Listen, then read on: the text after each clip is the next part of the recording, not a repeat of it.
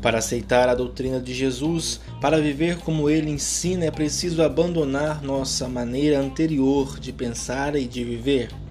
E não apenas uma vez, mas sempre de novo, porque ele está sempre a nos arrastar mais para frente e para mais longe.